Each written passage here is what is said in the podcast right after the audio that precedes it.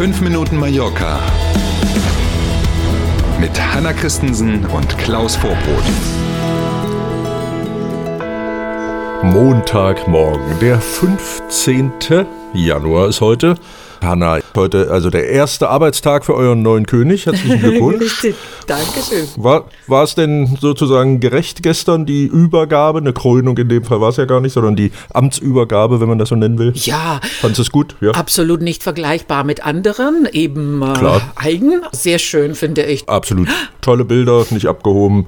Und wir gucken jetzt mal in den nächsten fünf Minuten, was auf Mallorca so am Wochenende los war. Schönen guten Morgen. Alles andere als ruhig war das Wochenende für die Beschäftigten im Rathaus von Calvia auf alle Fälle. Mhm. Die Stadtverwaltung ist offenbar Ziel eines Hackerangriffs geworden. Eieiei, keine schöne Sache und wir wissen auch nicht Nein. wirklich viel dazu. Aus Sicherheitsgründen wie immer in solchen Fällen ist der Umgang mit Informationen zu diesem Thema selber dann ja gerade am Anfang eher sparsam. So ist es hier auch. Ultima Hora meldet online, dass es wohl schon am Samstagvormittag zu diesem Angriff kam, der vermutlich noch immer nicht ganz eingedämmt werden konnte. Inzwischen arbeitet ein Krisenstab im Rathaus von Calvia und alle Mitarbeiterinnen und Mitarbeiter, die irgendwie Zugang zu Daten der Stadtverwaltung haben, sind also jetzt dringend aufgefordert, die Zugangsdaten zu ändern und Passworte und so weiter und so weiter. Ja, nicht so schön. Ähm, Die unbekannten Täter haben sich offenbar Zugang zu sensiblen und teilweise geheimen Daten verschafft. Das genaue Ausmaß ist derzeit, äh, wie gesagt, noch nicht bekannt. Mag man gar nicht drüber nachdenken, was das wohl so alles Ja, sein genau. könnte an Daten. Wohnen ja auch ein paar Menschen äh, Yes. in der Gemeinde. Ne? Auch die Guardia Civil ist inzwischen eingeschaltet. Einige Fachleute vermuten, vergleichbare Fälle lassen darauf schließen, dass irgendwie demnächst wohl die Stadtverwaltung erpresst werden könnte. Ganz offensichtlich könnte es sein, dass die Täter also Geld haben wollen. Über den Um- um Ausbau am Flughafen von Palma haben wir ja schon mehrfach gesprochen. In diesem Zusammenhang werden auch die Bushaltestellen neu sortiert. Und zwar nicht für den Airbus, sondern für die mit den vielen Rädern unten dran. Spätestens zum Beginn der neuen äh, Tourismussaison sollen dann sowas wie ein zentraler Busplatz direkt vor dem Ankunftsbereich am Flughafen entstanden sein.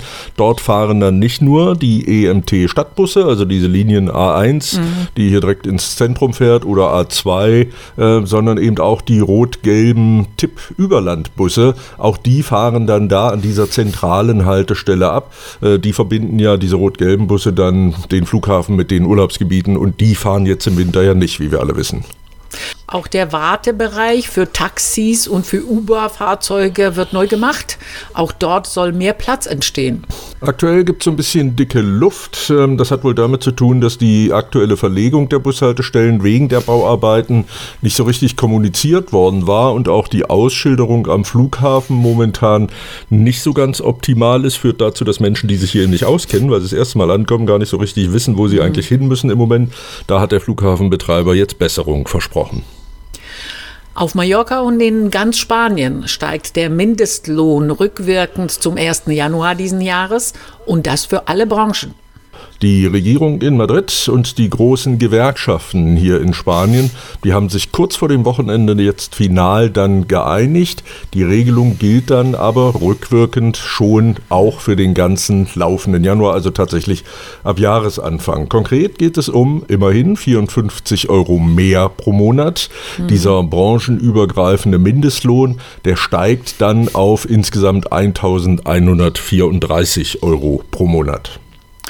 Und das ist dann schon im dritten Jahr in Folge eine Anhebung des Mindestlohns für ganz Spanien. Der sozialistische Regierungschef Pedro Sánchez will bis 2025 zudem die generelle Arbeitszeit von 40 Stunden pro Woche auf 37,5 Stunden pro Woche senken bei vollem Lohnausgleich. Hat er sich wahrscheinlich mit Herrn Wieselski von der Bahngewerkschaft da in Deutschland abgesprochen. Ne? Da geht ja auch um sowas. Gucken wir mal, ob er das alles durchkriegt, ähm, der Herr Sanchez. Aber immerhin, ne, zum dritten Mal in Folge jetzt eine Steigerung, was den Mindestlohn angeht. Und wenn Sie jetzt denken, was hat denn die Regierung damit zu tun? Anders als in Deutschland ist es hier schon so, dass Vater Staat eine bedeutende Rolle so bei Tarifverträgen zum Beispiel, aber eben bei Löhnen, Arbeitszeiten und all diesen Themen durchaus spielt. Mit Mallorca.com schauen wir noch schnell auf das Montagswetter. Es bleibt auch heute sonnig. Vereinzelt ziehen auch Wolken am Himmel auf.